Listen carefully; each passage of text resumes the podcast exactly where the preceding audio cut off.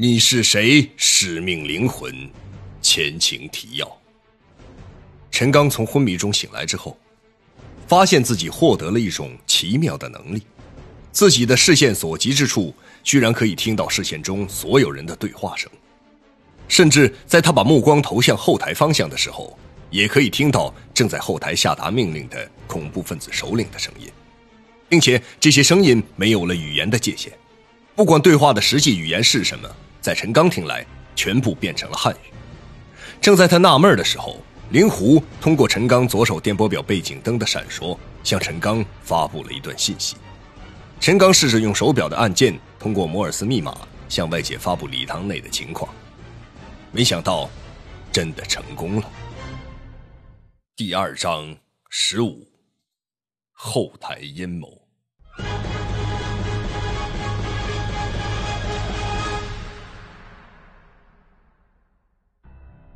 圣彼得堡这所大学的礼堂中，被劫持的人们已经在密闭浑浊的空气中煎熬了十多个小时了。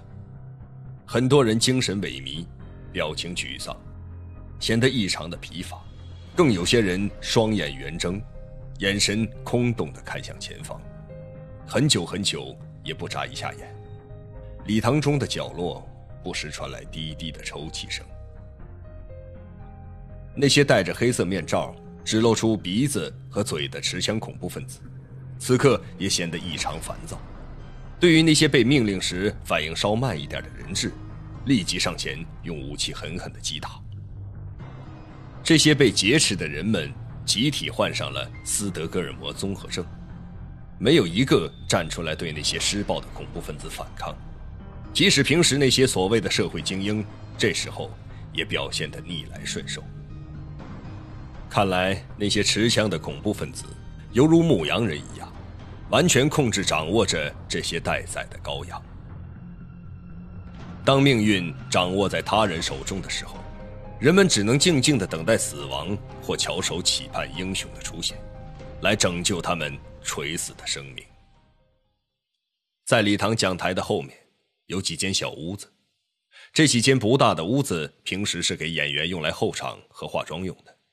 此时，之前那个站在讲台上侃侃而谈理想、自由主义和独立文化的列庄男，正在和一个摆弄电脑的年轻人交谈着。年轻人一边用双手快速敲击着键盘，一边与列庄男说着话。现在进入二十七号游戏室，你输入“请姨妈即刻工作，点燃炉火”。又是一阵噼噼啪啪的键盘声之后，稍微沉默了一会儿。列庄男人又说道：“对方应答了没有？”又是一阵短暂的沉默。一个声音说道：“他回答了，姨妈已工作，炉火正在点燃过程中。”列庄男人听到这个消息后，紧绷的脸上露出了一丝久违的微笑，口中说道。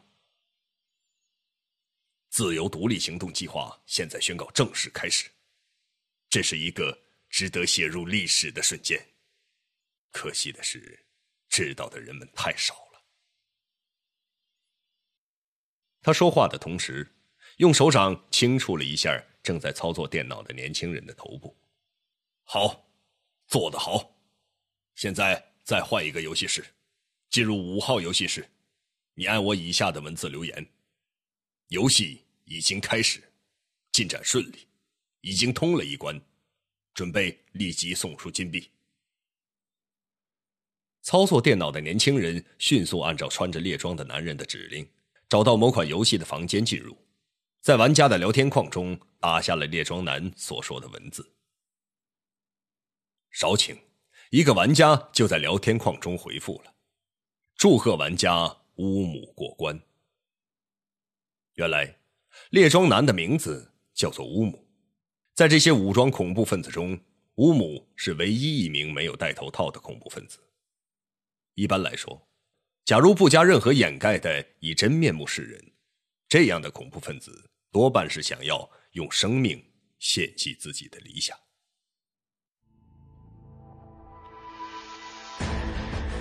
离奇失踪的货轮，那艘船到底是怎么失踪的？不可思议的力量，是我的时间变快了，还是他的时间变慢？突如其来的变故，这座大礼堂现在由我们接管了。不断传来的讯息，看来有人在里面给我们做内应。神秘人的身份到底是谁？灵狐，欢迎收听《你是谁？使命灵魂》第二章，作者王金，由。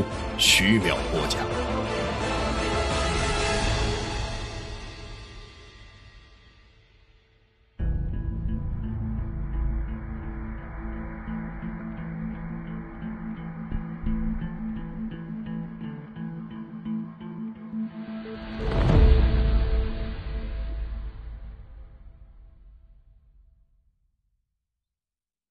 乌姆盯着电脑屏幕看了一会儿之后，微笑了一下。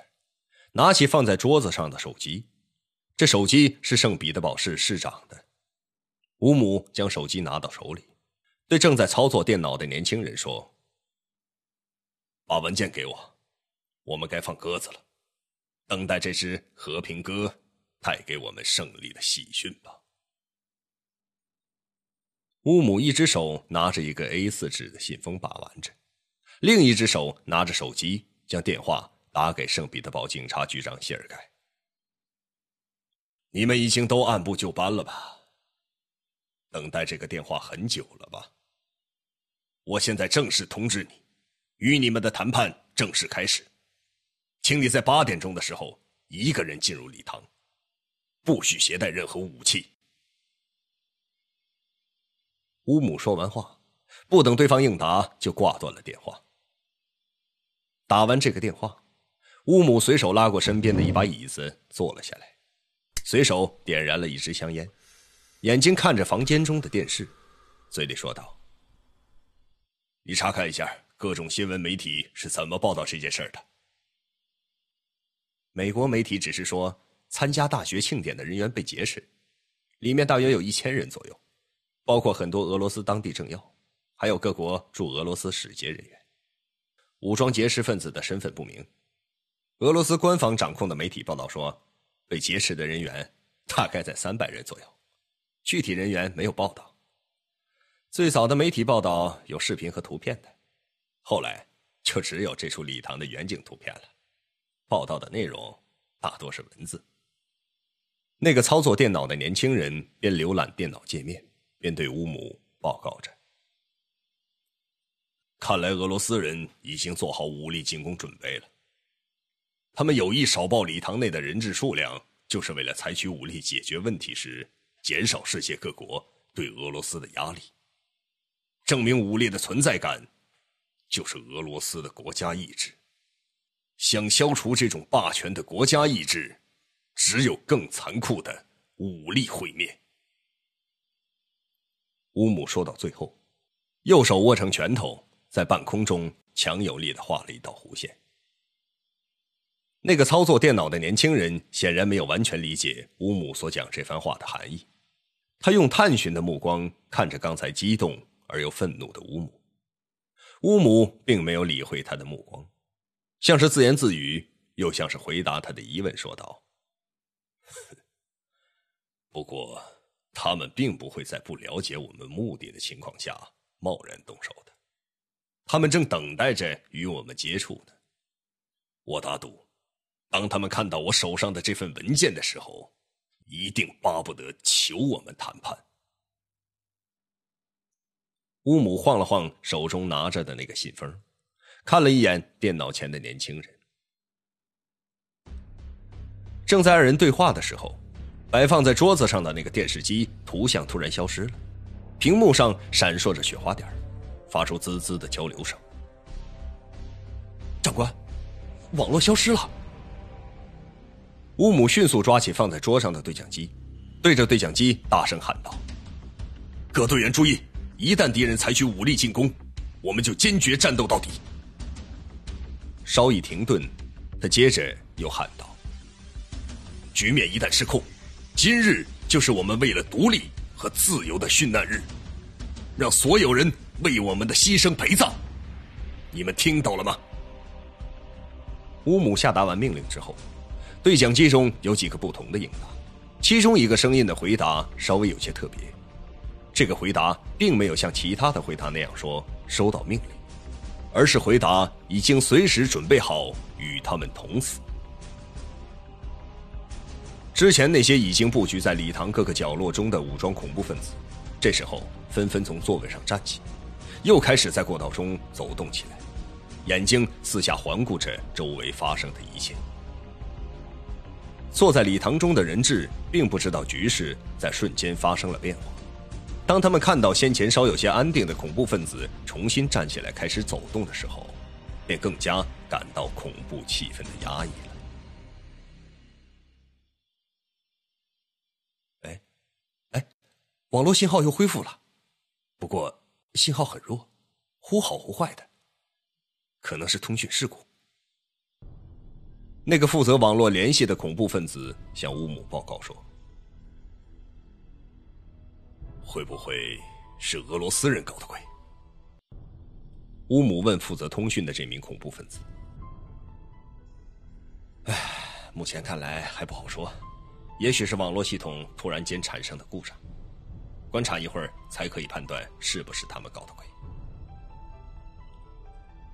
听完手下这名负责通讯的人的报告，乌姆皱着眉头看了一会儿他正在操作的电脑界面，心事重重的走开了。